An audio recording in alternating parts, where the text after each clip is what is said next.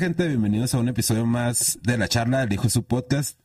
En esta ocasión tenemos un invitado que es un especialista en un tema que ya tenía un resto de ganas de traerles a todos ustedes. Estoy bien emocionado personalmente, espero les, les guste, ¿no? Eh, ya para la otra semana ya regresa el Chávez para que no piensen que ya nos abandonó, que ya se hizo famoso y ya no va a regresar. La otra semana regresa, pero primero que nada le queremos dar la bienvenida a Alex Logo. Alex, bienvenido. Muchas gracias por la invitación. Este, primeramente, antes que nada, es un placer para mí estar aquí. Te comentaba que nunca había hecho un podcast. si me trabo un poquito. Estamos desesperando. Ah, la raza, si me trabo, pues ya me...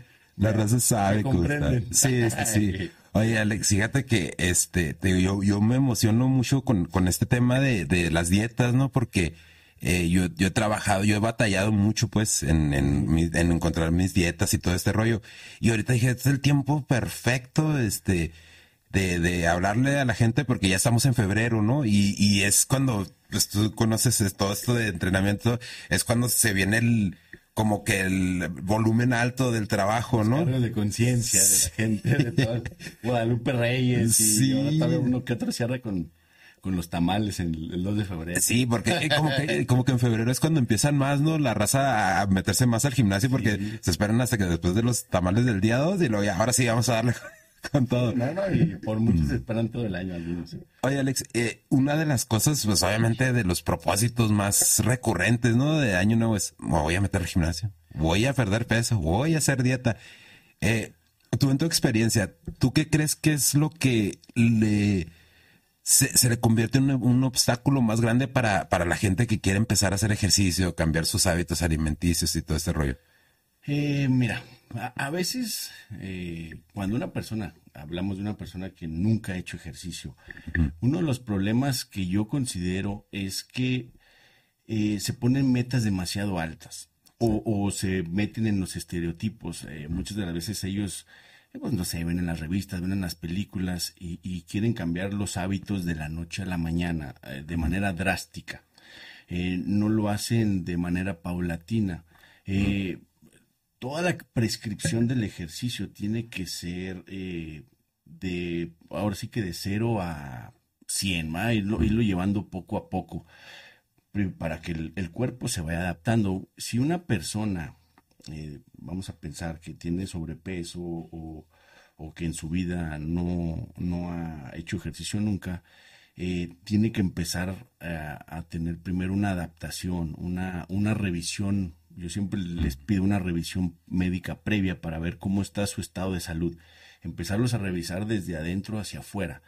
Eh, porque realmente el ejercicio es muy beneficioso, pero si no se hace al inicio con precaución, pues también te puede terminar haciendo daño. ¿ah? Sí. Entonces, pues lo, lo importante primero sería eh, pues revisarlo, revisar eh, un estudio de sangre a lo mejor, evaluarlo si, si esta persona no tiene ningún eh, problema de alguna enfermedad congénita, mucha gente que con sobrepeso que ya tienen problemas de resistencia a la insulina, pueden tener diabetes, problemas de, eh, cardiovasculares, eh, algunos tienen cáncer, eh, otros pueden tener lesiones, a lo mejor fracturas, hernias, desde los problemas a lo mejor más complejos hasta problemas muy sencillos, ¿verdad?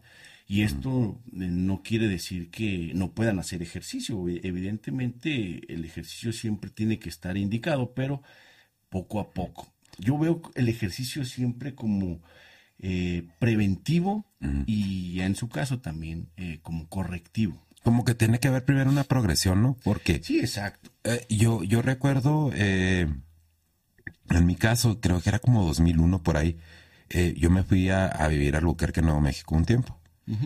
Y estaba trabajando en la construcción. Entonces, después de la construcción, me iba en las tardes a repartir volantes de una pizzería, pero no tenía carro.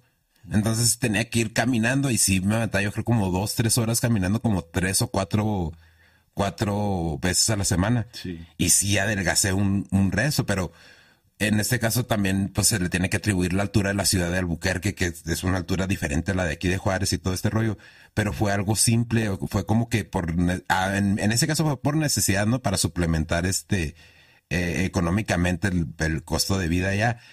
Pero una de las cosas que, que yo he visto que mucha gente como que demerita o, o no le da tanta importancia al simple hecho de caminar, ¿no?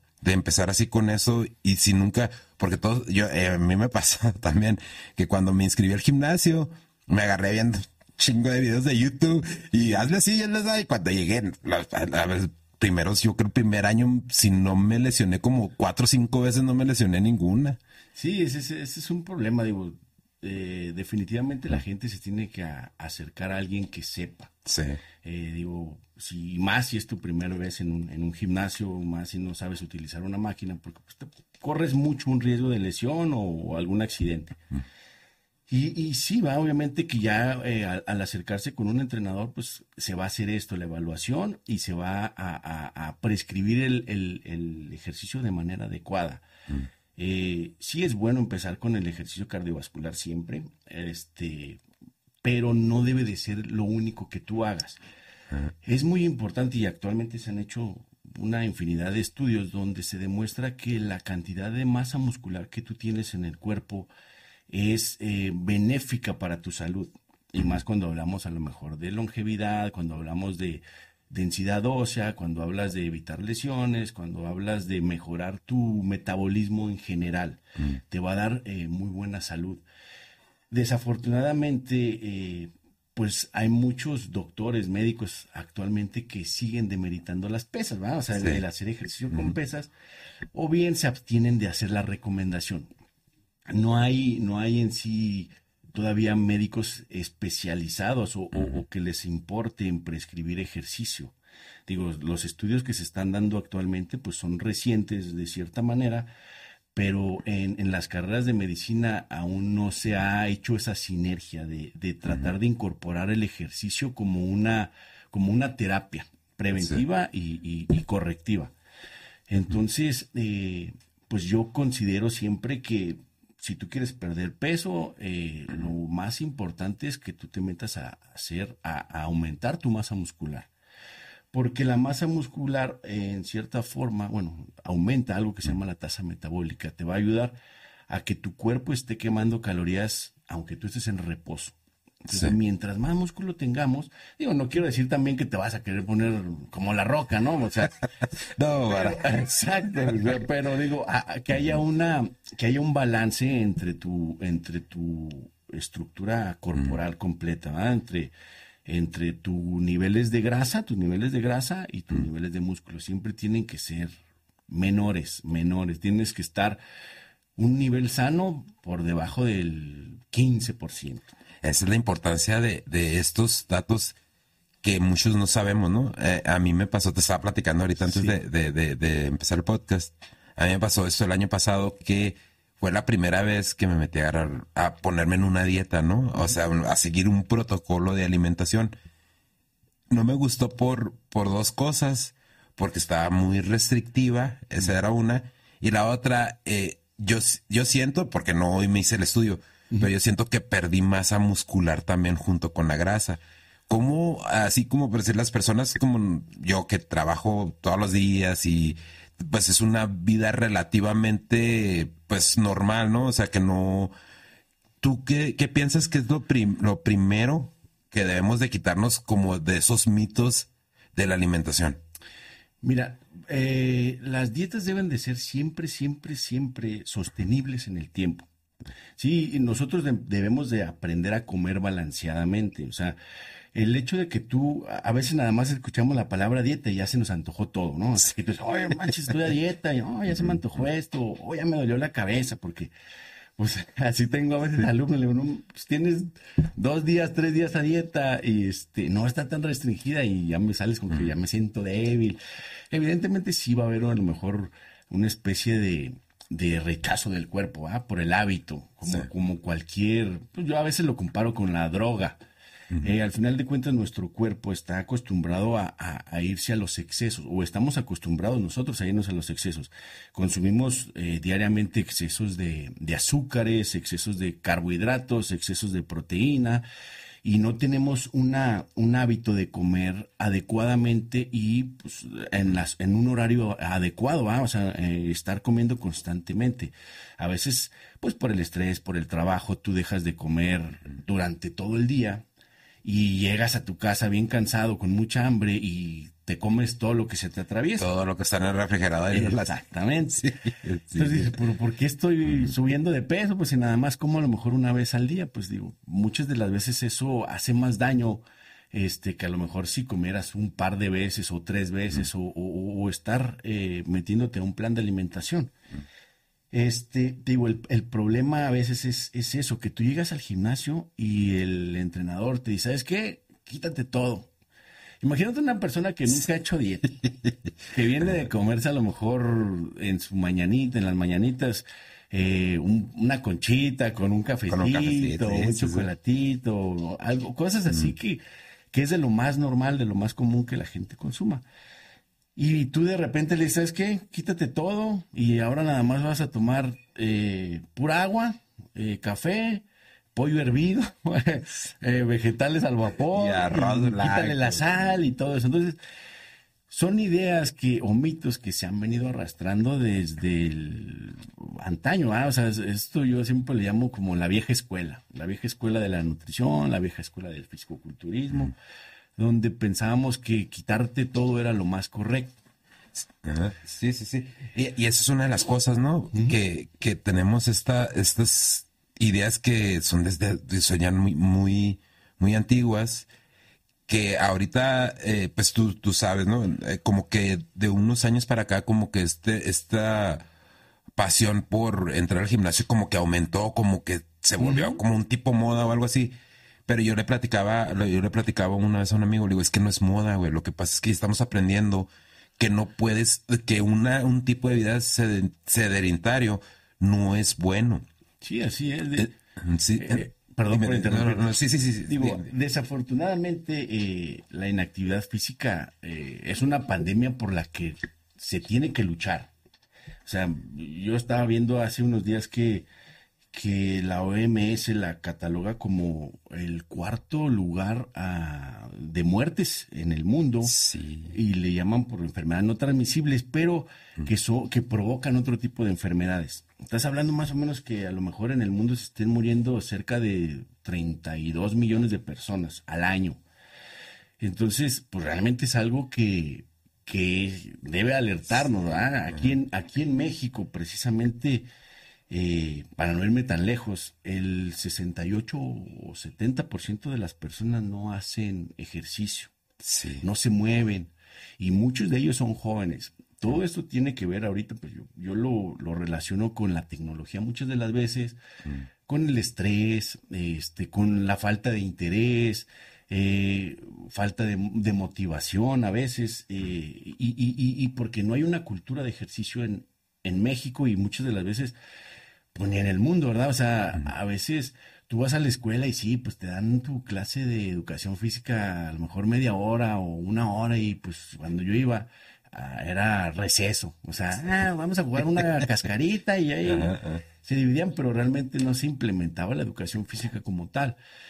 Entonces, pues al final uno crece con eso, ay, y tú te vas yendo hacia el lado que te va llamando la atención. Y bueno, pues a mí me gustaron los deportes y pues ya me fue llevando hacia las pesas. Yo en un principio comencé jugando fútbol, fútbol americano y pues de ahí me brinqué hacia las pesas.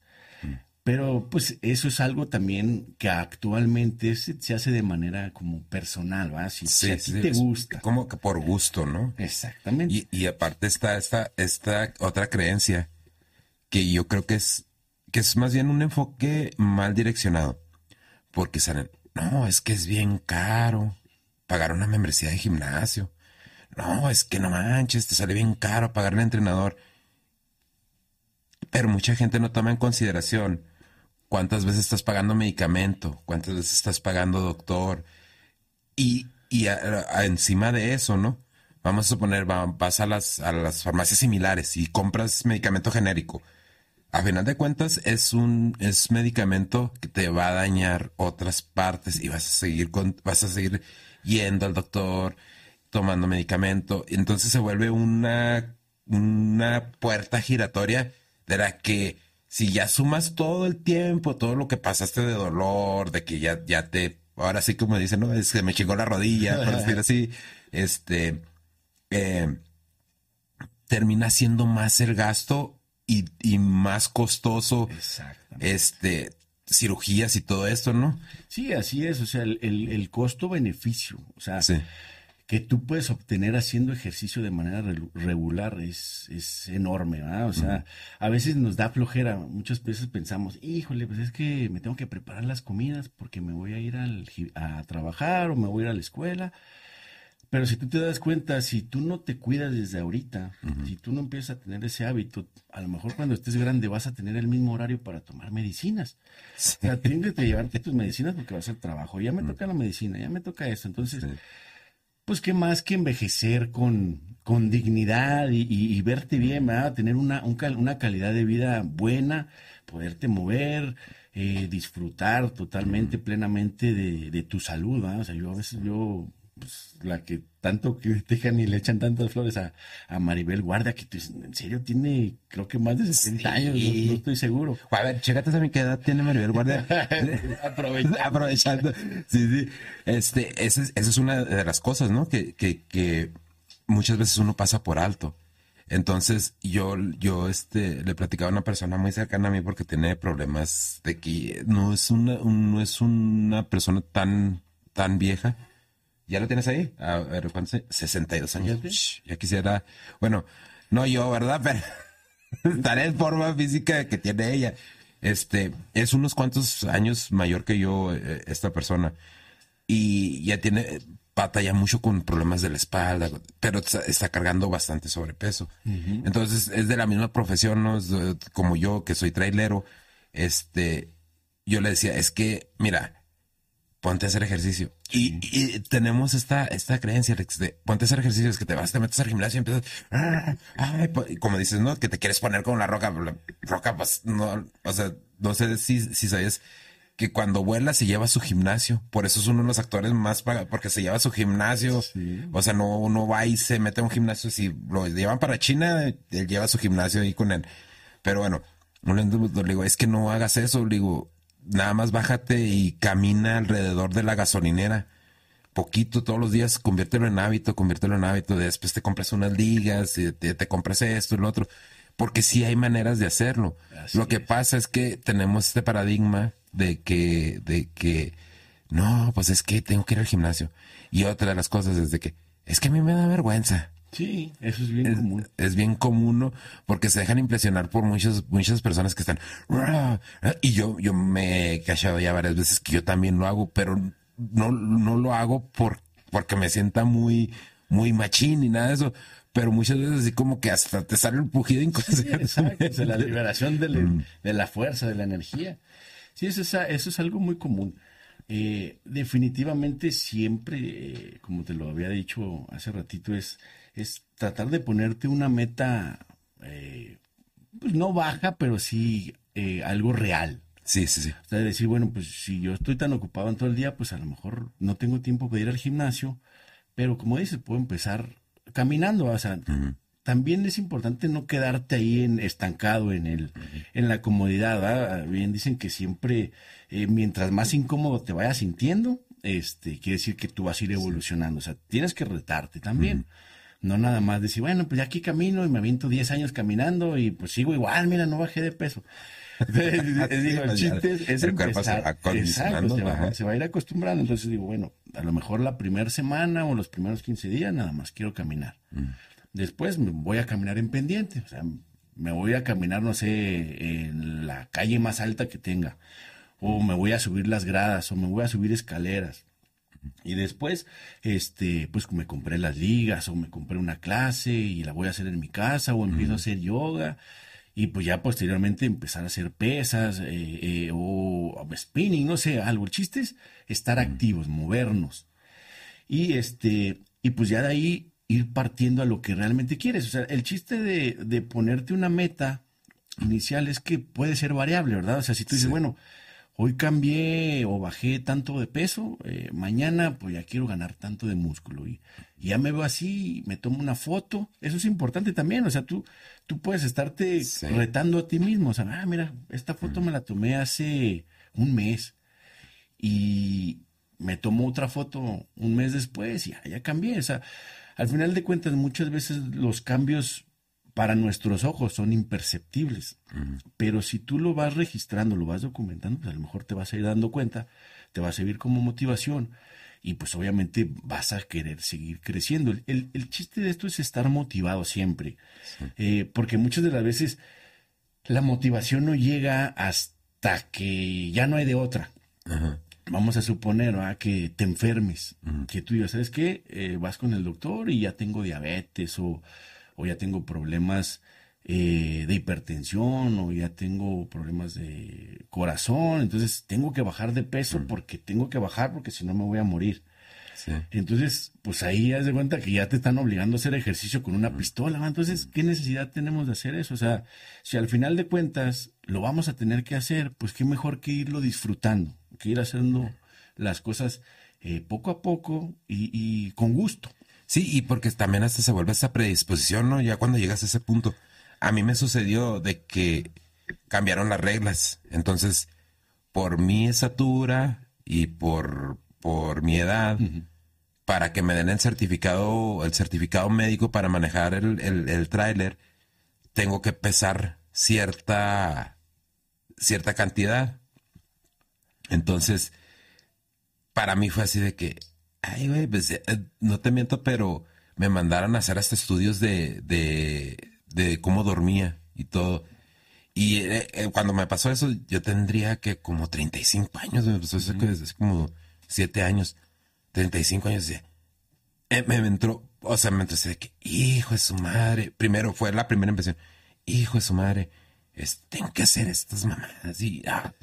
Entonces se cuenta que el doctor me dice, mira, baja hasta este peso y te doy la tarjeta sin que vayas a los estudios.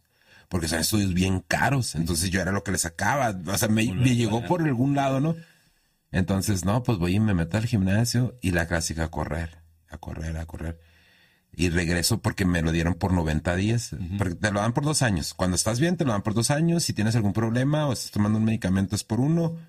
Y si andas mal, te lo dan por 90 días para que 90 días regreses a ver cómo, cómo andas, ¿no? Entonces me lo dio, me la dio por 90 días y regreso y luego me dice, ¿por qué te la di nada más por 90 días? pues porque me dijo que estaba muy gordo. Y en ese tiempo era 220. Y cuando yo llegué le pegué exactamente a las 220. Pero sí ya traía esa presión de que ahora tengo que bajar porque si no voy a pagar un resto de lana en estudios para dormir y eso sin contar si iba a necesitar la máquina también. Pues no te miento, Alex, ya tengo, ya tengo dos, dos veces seguidas que voy, porque duré como, como cinco años que nada más me la daban por un año, porque me ha pesado.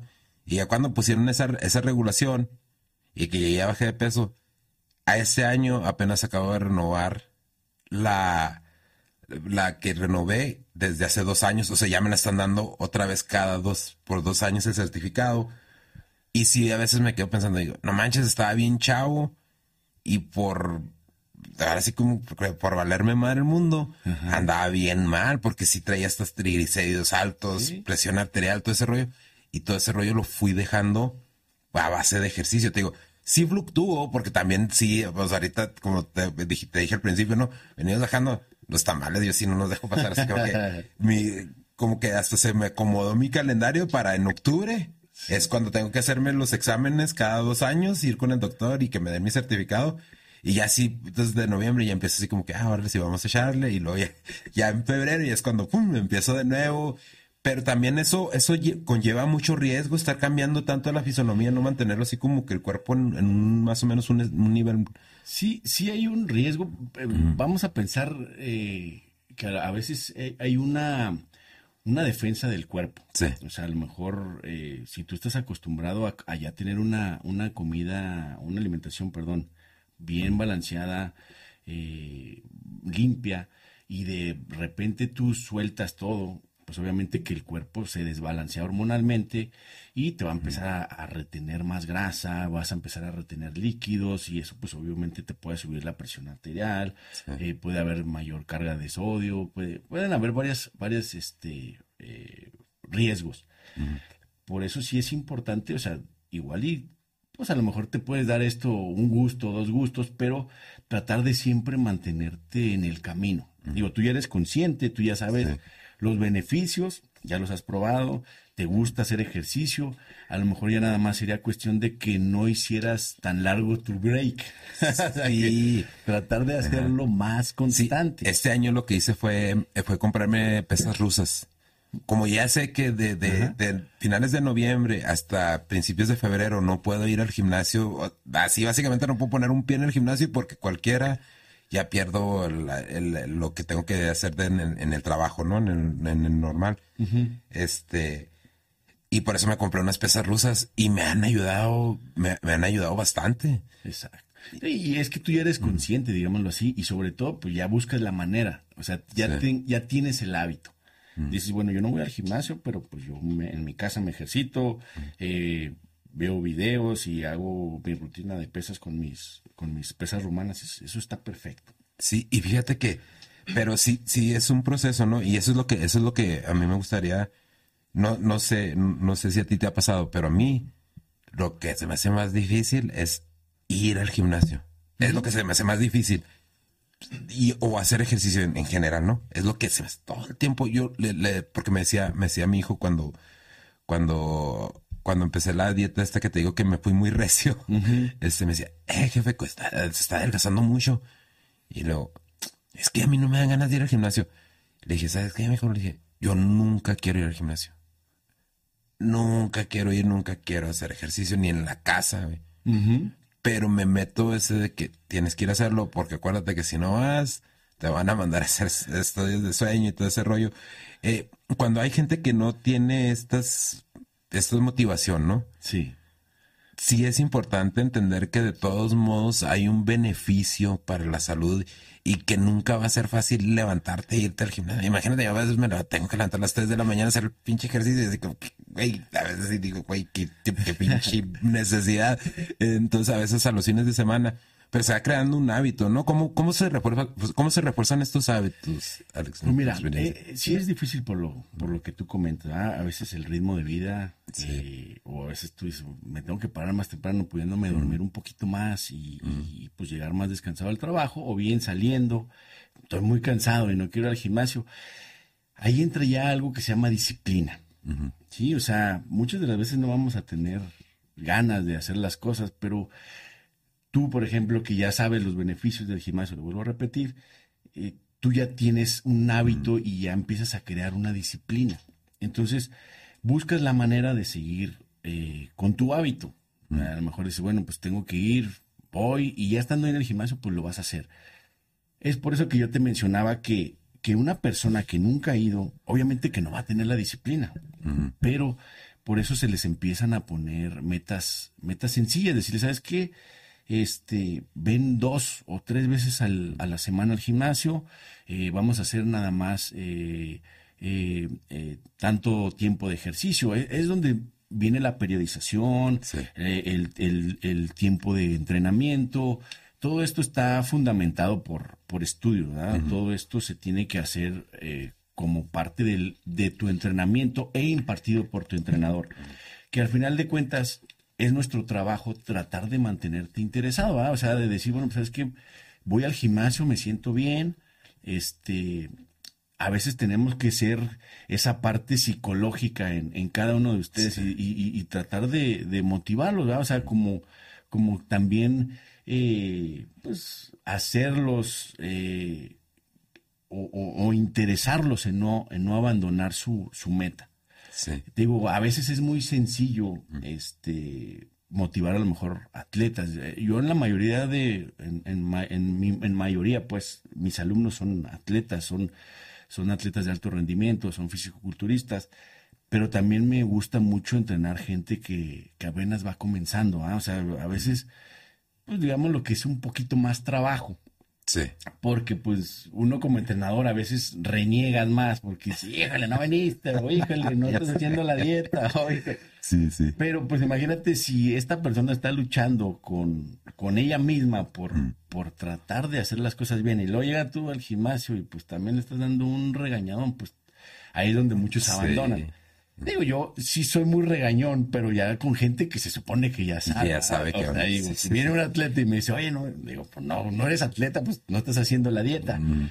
Pero digo, cuando viene una persona que no es atleta, que, que viene de cambiar un, un- un hábito de vida sedentario, que tiene problemas de alimentación, pues sí trato de ser a lo mejor un poquito Más flexible. más flexible, lo chipleo más, más comprensible, ¿no? O sea, de decir, bueno, pues no, no te vayas, échale ganas o te quiero ver mejorar. Entonces, pues eso es importante también por parte de nosotros como, como entrenadores, este, mantenerlos interesados. Y, y das, das un punto bien importante ahí de, de, de eso de mantenerlos motivados, porque te digo, yo una de las cosas que he visto y toda, la gran mayoría de la gente y uh, la gente que nos está escuchando va a decir, es que tú nada más te, te te metes al gimnasio y te quieres llevar a todos al gimnasio. No lo quieres hacer porque te sientas, este, porque me ha pasado, porque inclusive yo estuve del otro lado, ¿no? De que amigos que perdieron, oye, ¿cómo le hiciste? No, me metí al gimnasio, vamos, güey. Ah, no, güey, todos los que se meten al gimnasio nada más se meten al gimnasio y se quieren llevar a todo el mundo. Porque uno empieza a sentir esos cambios, ¿no? Claro.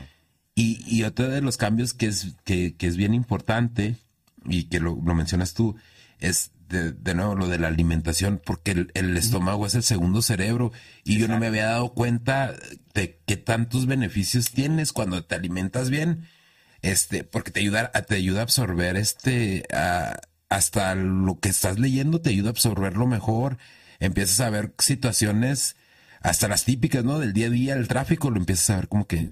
eh, Sí, sí, es- exacto. y empieza a ver los comportamientos de la gente. A mí sí me ha pasado muchas veces por la mente de que, como te digo, como soy trailero, saliendo de truck stop así, este se acaba de chingar una hamburguesa. que no está no, hay nada de malo, ¿no? Con que te, con que te, te, te, te- comas una hamburguesa de vez en cuando, pero sí está ese rollo de que le estás, pues si, si te- le estás metiendo basura a tu cuerpo, pues obviamente te afecta en, En la cabeza, En- sí, así es. eh, eso que tú mencionas es algo muy importante, eh, es algo que, pues, que está en, en descubrimientos pues, relativamente nuevos, ¿verdad? También son cosas que, que afortunadamente la ciencia siempre está investigando. Sí. Entonces, eh, se sabe o se le ha catalogado al sistema digestivo como el segundo cerebro del cuerpo, así le llaman, porque realmente comer, comer sanamente o comer mal, eh, influye mucho en liberación, en la liberación de las hormonas a, a nivel neuronal. sí. Entonces, sí es importante tener siempre una comida balanceada. Es lo que yo te comentaba, que no podemos hacer dietas tan estrictas, aún siendo competidores. A lo mejor habrá un punto en que sí te puedas volver restrictivo, demasiado restrictivo, pero eh, siempre hay que tratar de balancear. Eh, hay veces que, que, los ciertos preparadores o, o ciertos nutriólogos se basan mucho en los macros, eh, macro, macronutrientes, hablando de carbohidratos, lípidos, proteínas. A veces te llegan a restringir totalmente los carbohidratos, ¿verdad? O sea, que tú dices, no, puedo- no puedes comer nada de carbos y te vas a mantener en dieta de proteína y grasas. Por, por ejemplo, tú me mencionabas hace rato la dieta cetogénica sí. el meter al cuerpo a, a cetosis, que para mí tampoco está mal. El problema es que siempre somos demasiado este Extremos, ¿no? extremos, exactamente, esa es la palabra, te vas hasta el límite. Entonces, los cambios con la dieta cetogénica a veces se vuelven tan buenos que tú ya le empiezas a tener pavor a los carbohidratos, que dices, no, si como carbohidrato, engordo. Entonces, el proceso en sí o la idea de una dieta cetogénica es que tu cuerpo empiece a utilizar las grasas como fuente de energía. Eh, el carbohidrato es, es en sí es azúcar y el cuerpo lo, lo, lo vamos a pensar, lo, lo deshace y lo convierte en glucógeno. El glucógeno es la energía que nos mueve y se almacena en dos, en dos fuentes principalmente, en el glucógeno hepático y en el, en el glucógeno muscular. Cuando tu cuerpo hace una tarea, digamos, ejercicio, te ejercitas, se empiezan a consumir esas fuentes, ¿verdad? El, glucógeno muscular y luego el glucógeno hepático. Hasta que llega un punto en que, pues, se te va acabando la energía, se te va acabando la fuerza. Entonces, de ahí recurre a otra fuente de energía que son las, las grasas. El, problema aquí es que para el cuerpo siempre es, el, cuerpo es bien práctico. El cuerpo nada más va a tratar de hacer la menos, eh, el menor esfuerzo posible. Entonces, si él puede acumular eh, glucógeno o comer carbohidratos y acumularlo de manera rápida, pues él lo va a absorber, no va a batallar. Entonces, en sí la, la, el, el, el, almacenamiento de grasa no quiere decir que sea difícil, pero sí va a batallar más al momento de obtener energía en deshacer este, grasas que en deshacer carbohidratos. Entonces, cuando tú restringes los carbohidratos, estás de cierta manera eh, enseñando al cuerpo para que utilice esas grasas como fuente de energía, que dice, bueno, pues tengo poquito carbohidrato, hay poquito almacenamiento de glucógeno muscular, glucógeno hepático, entonces no me queda de otra más que eh, empezar a, usar grasas. Usar grasas. Entonces ahí entras en un proceso que se llama cetosis, porque pues el cuerpo, este, va a no dar tanta, tanto rollo, el cuerpo desbarata la, las grasas, las convierte en cetonas y pues ahí de ahí viene la palabra cetogénica. Sí, sí. Sí, y aparte de que es un proceso, ¿no? Hasta para quitarte de la dieta, porque yo, yo cuando, cuando ya la había hecho como por creo que tres, cuatro meses, eh, no, pues ya vamos a parar la dieta, lo estamos haciendo juntos mi esposa y yo. Sí. Y luego yo sí me quería lanzar como gorda por tobogán, así en unos tacos, vamos por unos tacos al pastor. Bueno, Y luego dice, no, no, es que no podemos hacerlo así, lo tenemos que hacer así. Y luego ya me estuve explicando. Y dije, no. Entonces ahí es donde mucha gente, yo creo, que se desmotiva a continuar con las dietas, ¿no? A ver, lo que pasa es que, mira, por ejemplo, vamos a continuar con lo de la cetosis, la dieta cetogénica. O sea, digo, tú puedes consumir carbohidratos, o sea, se consume a lo mejor, te voy a dar porcentajes. El 60% de tu ingesta total de, puede ser del 60 al 70% de la ingesta total de, de, macros, tiene que provenir de las grasas.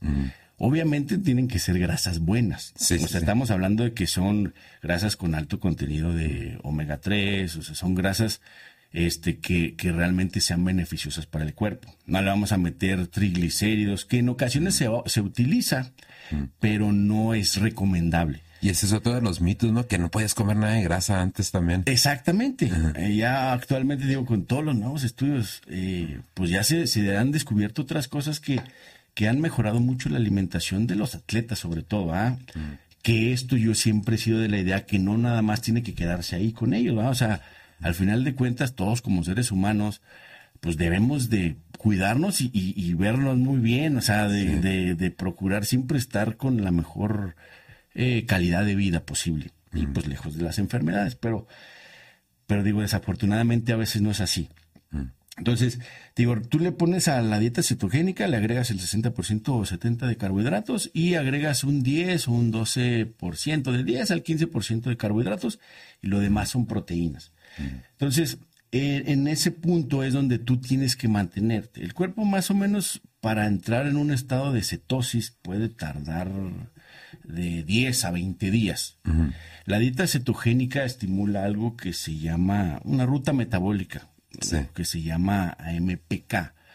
esta, esta ruta lo que hace que es estimula, estimula los, las secreciones de adrenalina y te mantiene en un estado oxidativo, te mantiene quemando energía. Entonces, a veces uno de los efectos secundarios de las, de las dietas cetogénicas es que tú en un principio te vas a sentir lleno de energía. Y eso, eso está suave, ¿verdad? Que tú dices, oh, no manches, ando comiendo grasas y hoy traigo mucha motivación.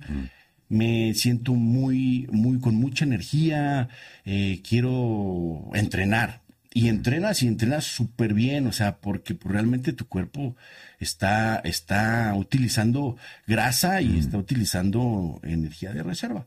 Entonces, eh, el problema a veces es que esa energía no para y a lo mejor te puede dar esa, esa energía todo el día, llega un punto hasta que te pueda generar insomnio. Sí. Porque pues tú no estás metiendo carbohidratos. El carbohidrato estimula una hormona, que es la, la hormona insulina, que esa nos lleva a otra ruta metabólica que se llama ruta mTOR.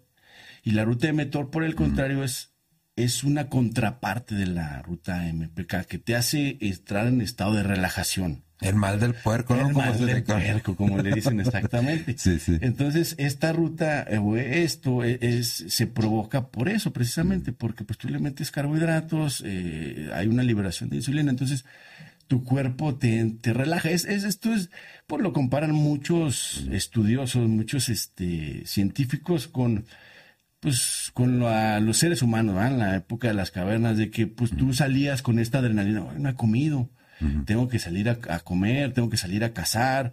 Y una vez que tú tienes toda esa adrenalina, a lo mejor para luchar con, no sé, pues en aquel tiempo un mamut o, o algo, un animal más grande que tú, Sí. pues tenías que tener mucha energía. Entonces, eh, por eso el cuerpo de cierta manera está diseñado así. Y una vez que tú comías, pues todo eso entraba al proceso de acumulación, porque al final de cuentas la insulina es una hormona que, que va a meter energía hacia tu membrana, hacia la membrana de la célula, va a convertir mucho del carbohidrato o el exceso del carbohidrato en grasa para que se almacene como precisamente eso, tejido graso, como energía de reserva. Sí, sí, sí. Entonces digo, a veces no está mal comer carbohidratos, el problema es eso, que el problema nos vamos al extremo, o sea, el problema es que comemos o muchos carbohidratos, o comemos o muchas grasas, o muchas proteínas a veces. Entonces, sí hay que saber balancear las dietas, hay que, hay que realmente ir con una persona, un experto, un nutriólogo clínico, un nutriólogo deportivo que, que realmente comprenda qué es lo que tú estás haciendo, porque al final de cuentas tenemos muchas variables en nuestro día. Te puedes decir, ¿sabes qué? Este, yo soy oficinista y hago una clase de spinning en la mañana, de ahí me voy a, a mi oficina y no me muevo en todo el día. Y luego después salgo y tengo una rutina de pesas. Ok. Pues entonces el, el nutriólogo eh, o, o- o el doctor o tu entrenador tiene que saber, tiene que valorar esas, esas variables, esa, esa cantidad de trabajo que tú estás haciendo y eh, agregarlo a tu dieta. Sí. Porque al final de cuentas, eh, por eso muchas veces desertan del ejercicio, porque dicen, "No manches, estoy bien restringido de calorías. Y este, y hoy no tengo nada de, nada de ganas de hacer ejercicio, porque a lo mejor esa persona que está bien restringida de calorías, él es, no sé, cargador, o es maestro de spinning, o es luchador. Entonces imagínate, va y entrena, y luego todavía se mete todas las calorías trabajando, y luego todavía, no, o sea, no va a poder, no, le va a dar. no compensa el cuerpo, ¿no? Exactamente. Y eso, y esa es una de las cosas también que te quería preguntar.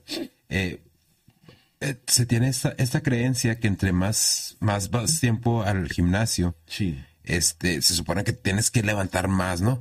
Pero lo que, lo que yo estaba viendo y quería, quería preguntarte, Sí. eh, cuando estás quemando grasa, cuando estás bajando grasa, bueno, que pues, pues, está oxidando, ¿no? La grasa. Sí, oxidando. Este eh, baja el rendimiento. Y mucha gente dice, no, es que no manches, estoy yendo al gimnasio y no puedo levantar lo mismo que levantar al principio o lo que ya estaba levantando cuando estaba empezando. Entonces ya estoy.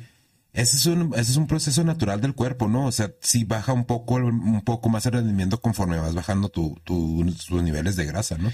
No, aquí era lo que mencionábamos. Pues, La grasa realmente, te digo, cuando tú tienes una dieta balanceada, la grasa realmente no se utiliza como eh, fuente de energía primaria. Ok. Eh, hablamos de los, de los carbohidratos, Sí. de las reservas de glucógeno hepático y glucógeno muscular. Nuestro cuerpo tiene rendimiento en base a esas, a esas este, reservas. Entonces está relacionada directamente con la grasa. No necesariamente, o sea, digo, la grasa pues se, se utiliza en ciertas formas como una energía, eh, como energía también eh, de acción rápida en ocasiones, pero muchas de las veces va en almacén. O sea, toda la grasa que utiliza el cuerpo es para que pues, la almacenas, o sea, en, en el, en el, en tus adipocitos, en todas las reservas. El, el cuerpo tiene una infinidad de, de, de, reservas de adipocitos, desde los cachetes a los dedos gordos de los pies, todo, o sea, por eso te pones como bolita, como dicen. Con frío constante. Exactamente, a diferencia del glucógeno. El glucógeno solamente hay dos maneras de almacenarlo, en el músculo o en el hígado. Okay. Entonces, si tú ves eso, pues es muy diferente porque pues el cuerpo utiliza el glucógeno como energía para, en este caso, para reacciones, eh, para ejercicio, para ejercitarte, para tu día a día, para hacer cualquier tipo de actividad física. Y la grasa, pues la utiliza como método de vivir, para vivir, para construir hormonas, para otras cosas que no tienen tanto que ver con, con el uso de, carbohidratos. Entonces, el rendimiento físico puede estar relacionado con eso, con que tú estés teniendo un déficit eh, de glucógeno.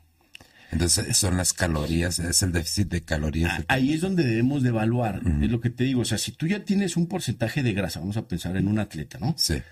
Que tú ya tienes un porcentaje de grasa bajo y todavía estás restringido en glucógeno, pues ¿de dónde vas a obtener calorías? Más que de tus proteínas, que es la última fuente en la que el cuerpo eh, obtiene es la energía. que menos le, gusta. Y es la que menos nos gusta también a nosotros, porque pues ahí te vas a estar comiendo el, músculo prácticamente. Entonces, lo ideal es que tú ya valorando que tienes un porcentaje de grasa bajo, pues tú estés agregando la cantidad de carbohidratos adecuado a tu dieta. Yo recomiendo siempre que, o sea, no, a veces tenemos esta idea y, surgió por mucho tiempo, ¿verdad? De que le llamaban la ventana anabólica, ¿no? así como un nombre así, con que si no, si no comes después carbohidratos después de que entrenas, ya valiste, ¿no? Y todo el mundo, no, espérate, déjame voy a comer, porque si no ya valió. Entonces, pues teníamos esa idea de que si no comías justo después de entrenar, o no te tomaban la proteína después de entrenar, o los aminoácidos, o el arroz, o lo que metieras, ya valiste, ya valió tu entrenamiento, ya.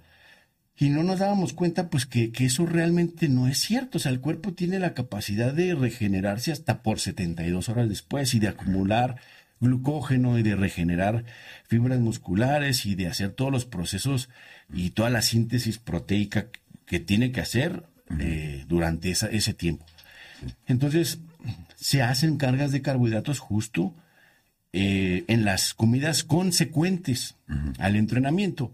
Y yo recomiendo esto, que, que, cuando tú vayas a entrenar, realmente vayas con la, la menor carga digestiva. Sí. Con, no con el estómago vacío, pero evita meterle carbohidratos para que no entremos en esto, que es el, la vía metabólica o la ruta metabólica en el relajamiento, en el mal del puerco. Sí, le puedes meter a lo mejor, vamos a pensar, le voy a poner un ejemplo, que tú entrenas a las 10 de la mañana, pero tú te levantas a las 5.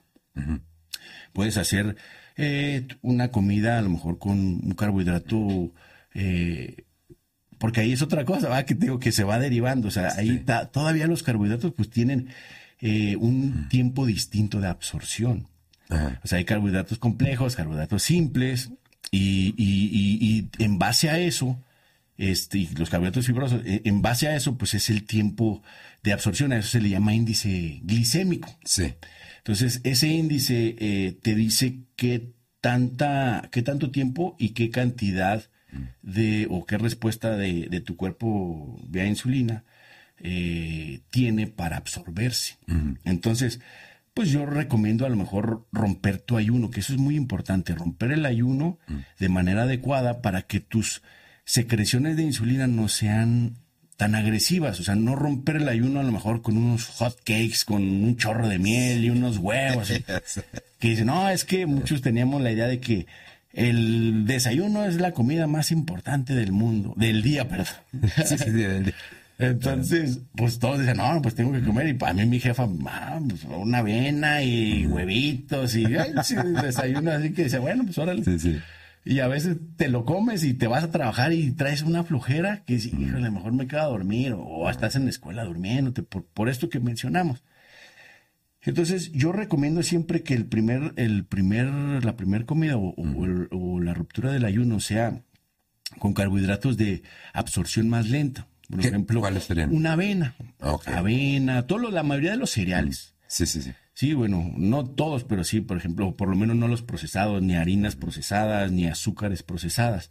Vamos a pensar en, a lo mejor en avena, podemos pensar en amaranto, podemos em, pensar en, en granola, a lo mejor a algunos tipos de fruta, pero sobre todo, más que basarnos en, en, los carbohidratos, pues a lo mejor basarnos en las proteínas y un poquito de grasas, que sea un, algo balanceado. A lo mejor, eh, no sé, un 30, 30, 40. O un 30, 40, 30. O sea, pensando que 30% de proteínas, un 40% de carbohidratos y un 30% de grasas. Como por decir en ese caso, eh, porque yo sí hago el ayuno intermitente, ¿no? bueno, de vez en cuando. Sí. Ahorita te digo, apenas me estoy bajando. Este, porque fue lo que se me facilitó más para, para seguir como dieta. Entonces, cuando se, se, lo platicas a la gente, cuando te preguntan, no, es que hago el ayuno intermitente. ¿Y de qué se trata? No, es que este, no como, no, no, como por 16 horas y nada más como en 8 horas, ¿no? sí, esa es la ventana de tiempo que se tiene hasta ahorita, ¿no? Hasta este punto. Ah, no manches, es que cómo vas a durar tanto tiempo sin comer. Lo que la gente no cuenta es la hora del sueño, la hora del sueño ¿no? Entonces yo empiezo, yo, yo regularmente cuando lo sigo bien el protocolo como es, yo para las seis de la tarde es la última comida que, que ya tengo yo. Ya no, ya no como nada, si acaso agua, un té y al, y al último, ¿no? Entonces, ya no vuelvo a comer hasta las 10 de la mañana o, a veces 11 y a veces se me olvida y me voy hasta las 12, ¿no? Pero eso es como que mi cuerpo ya así como que no lo necesitas ahorita y más porque ando enfocado en esa hora, en esa hora, pero porque yo me levanto a las 3 de la mañana, ¿no? Entonces, la gente dice, es que no manches, ¿a poco vas a comer hasta las 10, hasta las 10, 12 de la, de la 12 del mediodía? 10 de la mañana hasta el mediodía.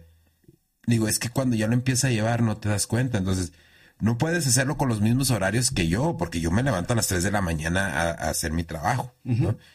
Pero tú sí puedes, así como si vas a empezar, y tú, corrígeme si estoy mal, ¿no? Si quieres empezar esta, pues procura que a las 8 sea la última comida y ya no comes. O sea, tú sí sigues las 16 horas. Yo a mí, porque la neta, a veces se me olvida y es un problema hasta con mi esposa de que te eché lonche. Ya sé, pero se me olvidó. Y no me crea a veces no, lo que pasa es que te debe haber comido quién sé qué. No, no, no, digo, es que se, literalmente sí se me olvida. Sí, sí, sí. Porque también, ah, pues, tomamos el jugo ese de que es con apio y pepino y todo ese rollo, que nos ayuda bastante, o sea, ayuda bastante con el sistema digestivo. Ajá. Y con ese es con lo que rompo yo el, el, el, ayuno, ¿no? Sí. Este, ¿Ese sí es recomendable? o el, en sí el, el, ayuno intermitente es una excelente herramienta. Yo lo utilizo en personas que tienen obesidad, mm. eh, que tienen desórdenes o un síndrome metabólico. Eh, este, esto del ayuno intermitente, la verdad es que no recuerdo exactamente el nombre de, la persona que lo mm. descubrió, pero ganó un premio Nobel por eso. Eh, él, decía que después de las 12 horas que tú pasas sin comer, mm. las células empiezan a limpiar el, el líquido intersticial en el que, en el que viven, es el, el, entorno. Sí. Y eso hace, la mayoría de ese entorno pues es, es tóxico o, tiene todas las toxinas de todo el día, de todo lo que consumimos, eh, los radicales libres que absorbemos por medio de todo nuestro día a día o lo que consumimos en sí como alimento o incluso eh, pues lo que respiramos, ¿no? Entonces, lo comprobó y, científicamente eh, lo, dedujo y por eso ganó el premio Nobel. Mm. Entonces, él, él recomendó 12 horas. Exactamente, mira aquí. Ah, ok. Yoshino. No, ni siquiera voy a entender. bueno, el... Oshumi, el... en el 2016. Sí. Este, este proceso es, es, lo voy a mencionar, es la autofagia. Esto se le llama autofagia. ¿Sabes quién? Se me, ya me acordé. Disculpe que te perdone, te Este, ya me acordé, pero sí, sigue, sigue, sigue. Sí, exactamente. Entonces, en sí esto lo usa uno como un proceso de detox. Sí. Sí. Y yo lo utilizo como un proceso de desintoxicación y como un reinicio o, le llamo así como un restart de, de tus eh, receptores hormonales. Sí. mucha de la gente que tiene obesidad tiene problemas de resistencia a la insulina porque pues tienen desórdenes de alimentación, no siempre es porque comen mucho o a veces dejan de comer y, esto que mencionábamos pues hace que su, que su cuerpo esté o sus células estén expuestas eh, a demasiada insulina, entonces eso empieza a dañar los receptores eh, de la insulina precisamente, que son los que llevan al, al, interior de la membrana a, todos los nutrientes, o en este caso el azúcar, para que sea utilizado como energía, la glucosa.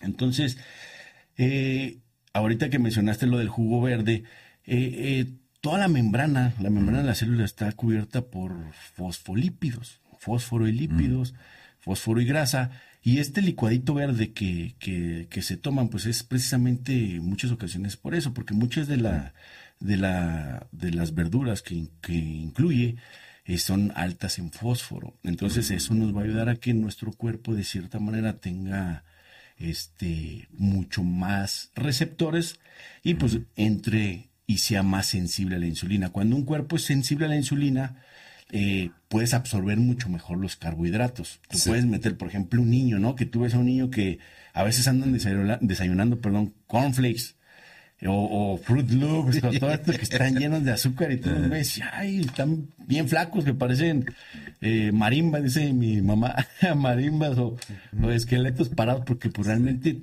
están llenos de receptores de insulina. Entonces, todo el azúcar que ellos puedan consumir este, pues se va, se va absorbiendo de manera correcta. El problema es que cuando empiezas a sobreexponer esos receptores con demasiadas cargas de azúcar, es cuando empiezan a dañarse y pues es cuando ahí empiezan los problemas de metabolismo, cuando el niño puede empezar a tener obesidad, cuando el niño o el adulto eh, ya empieza a tener problemas de, retención de grasa, aumento de triglicéridos y todo esto, colesterol. Entonces digo, básicamente estaba está bien. El problema a veces es, te lo vuelvo a repetir, el extremo. El extremo, ¿no? Sí, porque fíjate, ah, te digo, a mí esto del ayuno intermitente se me facilitó mucho y porque se me, quedó, se me quedó grabada, se me hace que sí, fue. No cocinaba, este, aparte. Sí, no, no, aparte, este, que esos son los beneficios, que, que, no tienes que estar cocinando tanto ni todo ese rollo. Pero creo que sí era ese doctor el que estaban entrevistando y dice, puso un ejemplo que te digo, se me quedó bien grabado. Dice, bueno, Imagínate esto. ¿Con qué te gustaría encontrarte en un bosque? ¿Con un lobo hambriento o con un león que acaba de comer? Ah. Y te quedas pensando y dices, no, pues si me chuto al león mejor, porque pues el león va a haber menos posibilidades de que me ataque. Y un lobo hambriento, pues sí se enfoca, dice, explicaba él, dice, se enfoca más en buscar su presa, en buscar recursos, en todo eso. Entonces te ayuda hasta con el cerebro, la forma de pensar. Exacto. Y yo me quedé así como que, y eso, y eso fue lo que me empezó a motivar.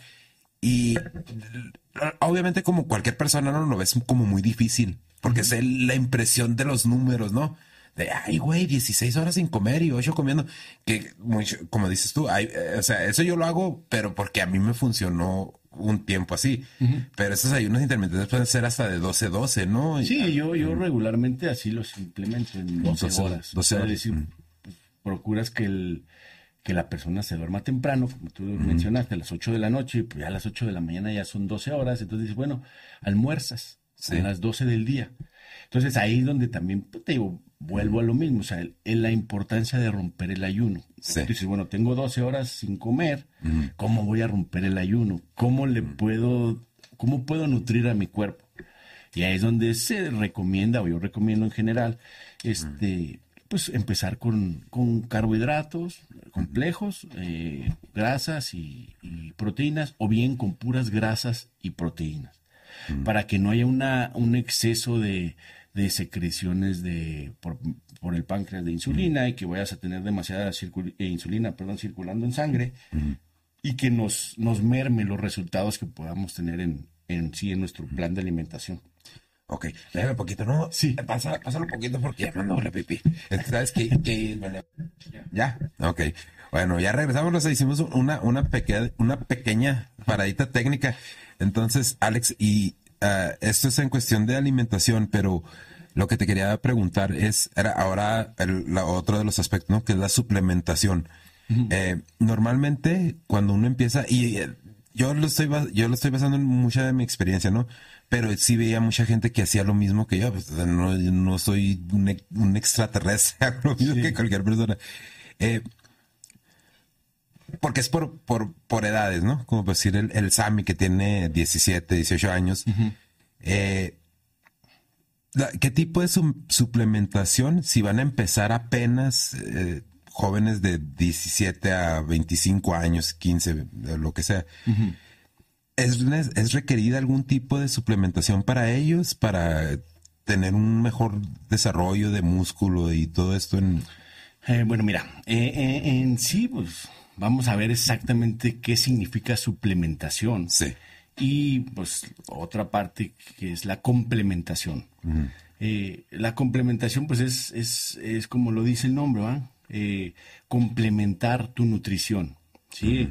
A lo mejor agregarle, eh, no sé, minerales, lo que es la, los micronutrientes, que muchas de las veces no podemos obtener totalmente de, de un, de un, este, de una, de una comida. Vamos a pensar a lo mejor también en la creatina.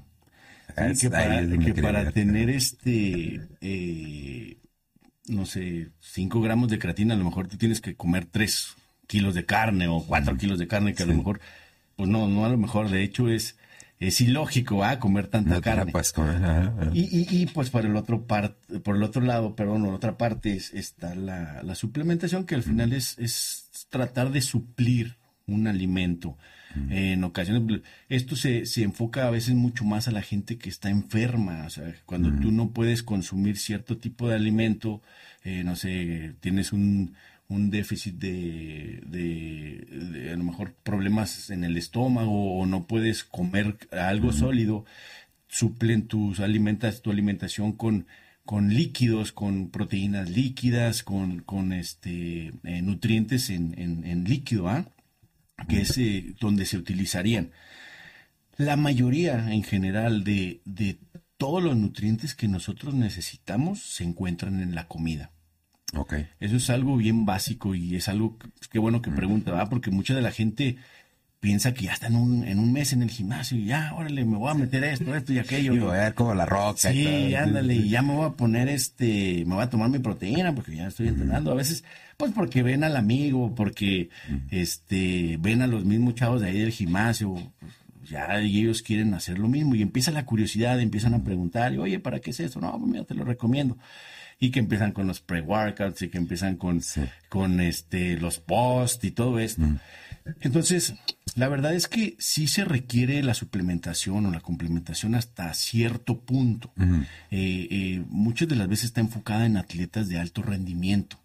Eh, no es lo mismo a lo mejor una persona que tiene 100 kilos de peso y trae un 10% de grasa corporal y a lo mejor trae 90 kilos de músculo y una persona que pues, a lo mejor trae todo lo contrario, que tiene muy poquito músculo, mucha grasa. Entonces, no que no se pueda utilizar suplementación con ellos, o sea, obviamente sí podemos utilizar, pero sería de otro tipo. Eh, a veces, eh, en lo personal, yo cuando una persona veo que ya tiene por lo menos tres, cuatro, hasta seis meses, y que ella, a pesar de llevar una dieta balanceada, me, me refiere que se siente cansado, que se siente agotado, incluso a veces, como lo mencionabas, desmotivado, pues se busca darle algo de suplementación para tratar de, de, que no abandone y de que siga en el, en el proceso, ¿verdad? A lo mejor para para que se sientan más, este, pues con más energía, eh, con más eh, enfoque a la hora de entrenar, pues se les dan los famosos eh, pre, preentrenamientos, que también hay que ser muy cuidadoso a la hora de elegir un preentreno. Eso es muy importante porque muchos eh, preentrenos tienen eh, cantidades exorbitantes de, nutrientes, algunos de cafeína, otros tienen demasiada eh, estimulantes, obvio como la cafeína y, también como la efedrina o hojas de efedrina o algunas otras cosas que, que muchas de las veces si no estás tú preparado o, no tienes la experiencia o realmente lo ocupas, este, pues no te va a servir. Y te, vas a hacer, te va a hacer que te sientas mal en lugar de, maximizar tu entrenamiento, porque al final de cuentas para eso son los suplementos, para llevarte a un máximo, a un máximo natural, digámoslo así. Y, y ah, ah, ahí también para preguntarte, Alex, eh, porque normalmente se, se, mane- se manifiesta, bueno, no se manifiesta, pero se... Mucha gente le da este estigma de que se ponen más agresivos, ¿no? Pero es que en, en esos casos no es porque estarán estimulando además el sistema nervioso cuando, cuando son así preentrenos muy, o sea que en realidad no son necesarios para, para el tipo de persona. Y, ah, en ocasiones, eh, ah, bueno, siempre tendríamos que ver primero qué es lo que dice la etiqueta. Sí. Hay que, hay que evaluar completamente qué contiene un suplemento para saber si es el que realmente necesitamos. Si vuelvo a lo mismo, eh, eh, todo eso está diseñado para gente que entrena alto rendimiento, que entrena fuerte, que, que tiene una, eh, un nivel de experiencia, digámoslo, de lo medio hacia lo alto. Sí. Entonces, hay algunos que sí, este, no que te pongan agresivo, pero sí te dan ese enfoque, o sea, te dan, te liberan mucha más adrenalina, son estimulantes. No tiene que ver nada con los anabólicos, porque luego mucha gente Sí. piensa que la mamá, oye, mi mamá me encontró esto y piensa que me estoy metiendo anabólicos. O sea, no, o sea, no es, no es que, que tengan, este, o que contengan esteroides anabólicos. Al- eh, muchos eh, simplemente tienen un exceso de estimulantes que a lo mejor en un principio te van a poner muy eufórico, con muchas ganas de entrenar, pero que regularmente esos picos tan altos obviamente tienen que tener una bajada. Entonces, a lo mejor a medio entrenamiento tú vas a perder, si no toda esa energía, por lo menos un 60 o 70% de, de esas ganas, de esa euforia de, de entrenar. Entonces, por eso te comento que sí hay que ser muy cuidadoso para no siempre eh, sobreestimular o, o- o- o llenarnos de, de, demasiada, de demasiados estimulantes. Sí, sí, porque eh, eso es lo que yo he notado en, en mi caso. hay, eh, sí, ha- sí he descontinuado el uso de por lo menos dos o tres preentrenos Sí. porque estaban muy fuertes. Estaban muy fuertes. Y también he descontinuado dos o tres porque de tiro así como que, pues no, no, no. Pero sí ya es como dices tú, tienes que leer la etiqueta. Y la otra cosa es ir conociendo, ¿no? Tu cuerpo.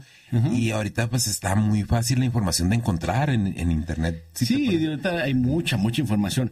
Lo, lo, lo principal, ¿verdad? Obviamente cuando tú ves un, un, un preentrenamiento, o sea, cuando tú buscas eh, estimulación, eh, enfoque a la hora de entrenar, eh, muchos van a contener cafeína. Sí. Hay que, hay que evaluar que realmente diga cuánta cafeína tiene, porque era lo que te mencionaba hace ratito, que traen una crucecita. Entonces, esa crucecita, este, pues significa que está muy por encima de los, De lo normal. del- ajá, de los valores normales o, o de lo que es recomendable consumir a diario.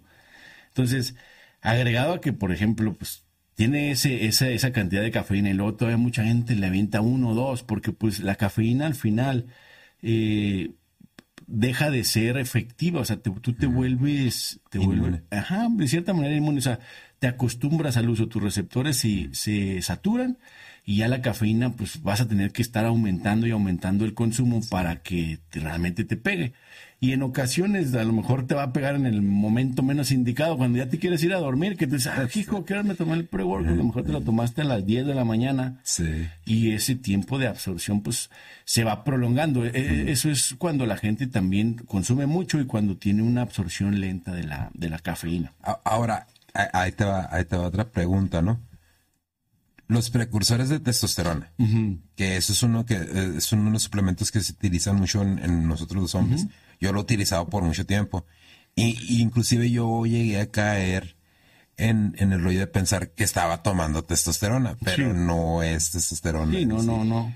Este, e- ese tipo de suplementación, eh, obviamente pues cada cuerpo es diferente, ¿no? Pero por lo regular los chavos de, no sé, de 18 a 25 años, ¿requieren eso? No, la verdad es que yo sí lo recomiendo en personas ya mayores. Sí. Sí, o sea, obviamente, si tú evalúas a un joven eh, en plena, ahora sí que en plena pubertad o, o- o- o inclinándose a su madurez, eh, la producción endógena de testosterona es muy elevada. Es como dicen, ahora sí que trae toda la leche, ¿no? Como dicen, o sea, está con todas las ganas, con toda la energía.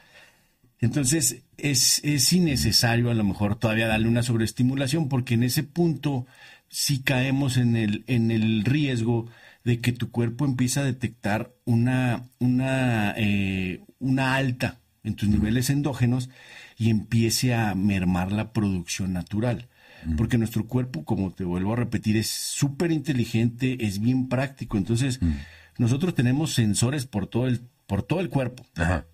Entonces, uno de esos sensores, pues las hormonas, cuando están demasiado altas, eh, en este caso la testosterona, se segregan o se secretan otras hormonas contrarreguladoras que hacen que tu cuerpo esté en balance, siempre buscando la homeostasis, siempre que tu cuerpo esté en un estado óptimo, porque al final de cuentas eso es lo que hacen, o sea, no podemos tener una hormona más alta que otra, porque entonces, pues ahí tendríamos problemas de salud, ¿verdad? Tendríamos problemas con alguna glándula a lo mejor y, y, ahí pues se tendría que dar otro tipo de terapias. Pero en una persona joven, cuando tú le, le, das eh, precursores de testosterona, puede llegar a pasar eso, puede llegar que que se detecte una alta de hormonas y que se pare la, eh, la producción de, testosterona endógena que afecte su eje hormonal y entonces deje de producir o que produzca menos, siendo que pues debería de estar produciendo más. Y en el caso de un hombre adulto, donde ya la, la, hormona ya empieza, las hormonas ya empiezan a disminuir, en este caso la testosterona, pues ahí sí nos va a ayudar a lo mejor te digo, pasando de los 35, 40 años, y sobre todo pues con una carga de trabajo, el estrés y todo eso, que es cuando las hormonas empiezan, en este caso la testosterona empieza a disminuir. En ese caso sí nos va a ayudar darle ese impulso a nuestras, a nuestras glándulas, o sea, de decir, ¿sabes qué? Eh, me lo voy a tomar porque pues, me, me lo, lo requiero, o sea, no, no, no, no, lo, no te va a hacer daño. Eh, y se toma, vas a lo mejor disfrazado de muchas maneras, pero pues tú lo has visto a lo mejor hasta en la tele como no sé si hasta el anuncio este de M-Force y ah, sí, sí, sí, son al final de es que es como que se sexualiza, se sexualiza todo este rollo, ¿no? Ándale. Pero era, era parte de, de, de, eso, ¿no? Se hace muy interesante. El eslogan que no es para el que no puede. Para el que no puede, sí, sí. Que quiere más. Eh, era, era parte de lo que te quería preguntar, eh, Alex, de, de eso que estabas hablando de cuando se sobreestimula, ¿no? La, testosterona, como decir en los chavos. Eh, ¿Qué tan cierto es esto de que, de que cuando sobreestimulas la testosterona, sí. empiezas a generar también más estrógeno? Ajá, sí. Eh, y, y uno de los, de los efectos secundarios, pues es pues, lo que le dicen las pitch tits, ¿no?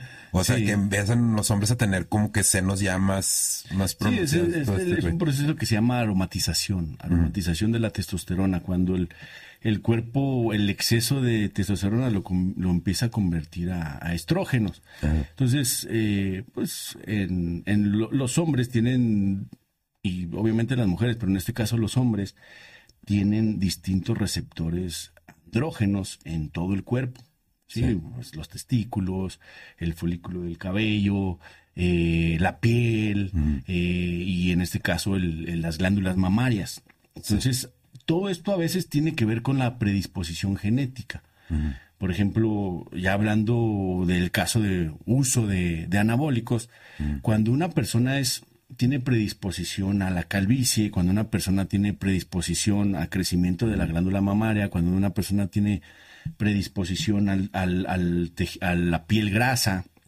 Eh, todo eso, eh, todos esos receptores o esa predisposición quiere decir que hay una mm. buena cantidad de, receptores androgénicos en esas áreas. Entonces, mm. todos los excesos, todos los excesos hormonales van a, circular por la sangre. O sea, si tú me dices, ¿sabes qué?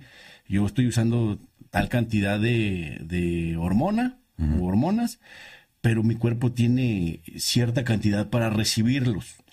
Y la demás cantidad, como no tiene dónde quedarse, empieza a circular por tu sangre. Esos efectos o esos excesos, más bien, eh, es lo que detecta tu cuerpo y pues busca la manera de eliminarlos y eso es eh, para lograrlo pues hace una aromatización o, lo convierte en estrógenos es por eso que a veces incluyendo estos cambios puede generar los cambios de humor eh, a veces así como que uy, anda muy sensible porque a mí quiero llorar no, no, tengo un, estudio de sangre no me no me los hice los estudios de sangre Pero sí hubo un tiempo que yo nunca ciclé el preentreno y, y el- el- el- precu- los precursores de testosterona como por dos años o tres, creo, casi dos años y medio. Y este, y llegué a un punto donde, y no lo estoy diciendo de manera despectiva, raza, para que no empiecen, donde sí decía, qué pinche nena soy. Porque por todo lloraba, por todo me enojaba, por todo.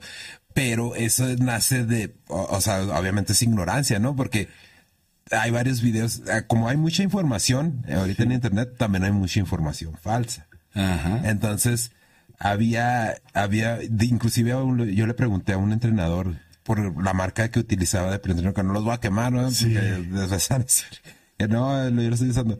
Eh, yo le preguntaba, le decía, oye, tengo que dejar de usar esta madre. Y me decía, no, no, güey, no tienes que usar- dejar de usar.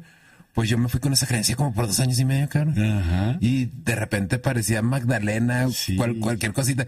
A veces había, estaba viendo la televisión y me sentí así como las señoras que se ponen a llorar cuando están viendo una película bien sentimental, con películas de perros, cabrón. así que- y sí, y sí, este, sí, de, sí, paré, sí tuve que parar el, el uso de ese, de ese preentreno Sí. pero sí me, sí era lo que una de las cosas que tenía mucha curiosidad, porque esto, pues, todo, como dices tú, no va cambiando, pero te vas dando cuenta de todas estas mm, cosas nuevas que están saliendo.